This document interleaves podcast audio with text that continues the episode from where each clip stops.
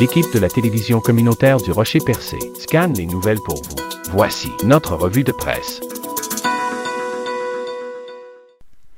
Cette semaine, dans l'actualité régionale, le choix est finalement fait. Ce sera Martin Pelletier qui sera le nouveau président directeur général du CIS de la Gaspésie. L'avantage gaspésien nous indique que ce dernier entrera en poste le 30 mai pour une durée de 4 ans. L'annonce a été faite le mercredi 18 mai en fin de journée par communiqué. Chantal Duguay avait déjà annoncé en janvier qu'elle prenait sa retraite le 31 mars, mais avait dû poursuivre quelques semaines encore puisque son successeur n'avait toujours pas été trouvé.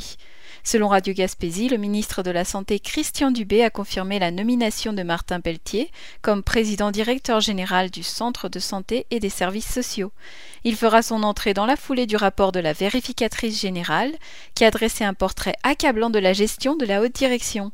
Il était question notamment du climat de travail, particulièrement dans la baie des Chaleurs.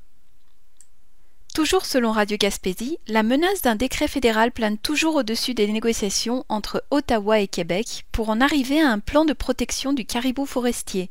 Le ministre fédéral de l'Environnement, Stephen Guibault, a toutefois laissé entendre que les négociations sont sur la bonne voie. Guibault maintient que le fédéral est prêt à soutenir financièrement Québec pour protéger une population de caribous de plus en plus précaire. L'exploitation forestière est la principale cause de cette précarité, en raison notamment des chemins forestiers qui favorisent le déplacement des prédateurs naturels du caribou, comme l'ours et le loup. L'historien maritime et réalisateur Samuel Côté présentera le documentaire À la conquête de l'Empress of Ireland le samedi 28 mai à 21h à Historia, comme nous l'annonce Radio CHNC. Le documentaire raconte l'histoire étonnante de la découverte de l'épave, échouée dans les eaux froides du Saint-Laurent en 1914 par des plongeurs québécois 50 ans plus tard.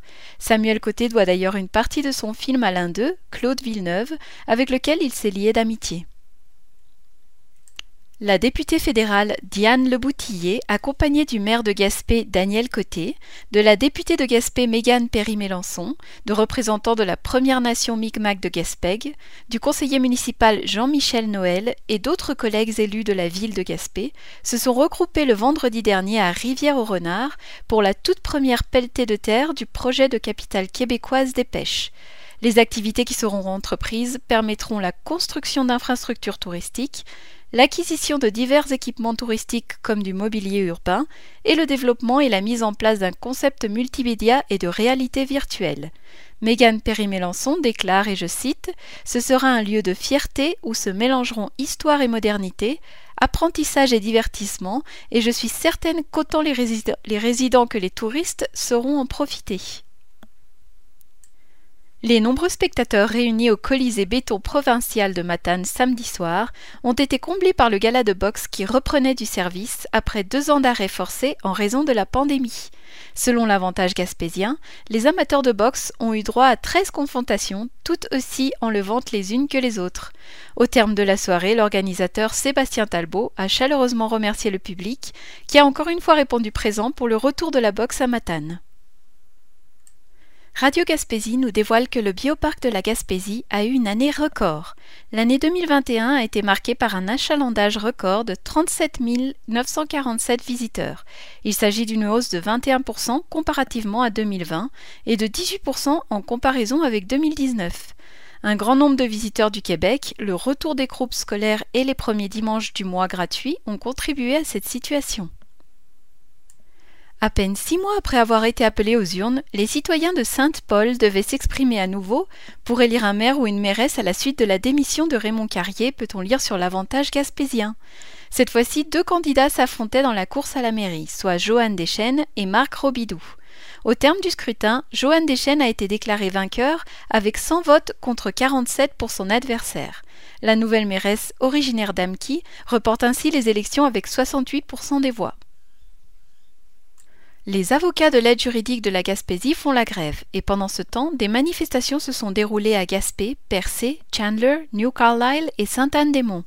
Les avocats de l'aide juridique réclament la parité avec les procureurs de la couronne, qui sont aussi des employés du gouvernement du Québec, nous indique Radio Gaspésie. Les syndiqués CSN ont voté le 21 avril en faveur d'une banque de grève de trois jours à utiliser au moment jugé opportun. Selon Radio Gaspésie, l'augmentation des coûts de matériaux de construction semble avoir refroidi l'ardeur des mises en chantier à Gaspé au premier trimestre de 2022. Selon les données de la SCHL, aucun début de construction n'a été enregistré dans les trois premiers mois de l'année, contrairement aux dernières années. Le directeur des services économiques de l'Association des professionnels de la construction et de l'habitation du Québec, Paul Cardinal, explique que le portrait de Gaspé n'est pas unique. Au Québec, on observe une baisse de 16% par rapport à la même période l'an dernier. La construction résidentielle coûte 35% plus cher aujourd'hui que ce l'était avant la pandémie. Voilà qui complète vos informations régionales dans les médias locaux.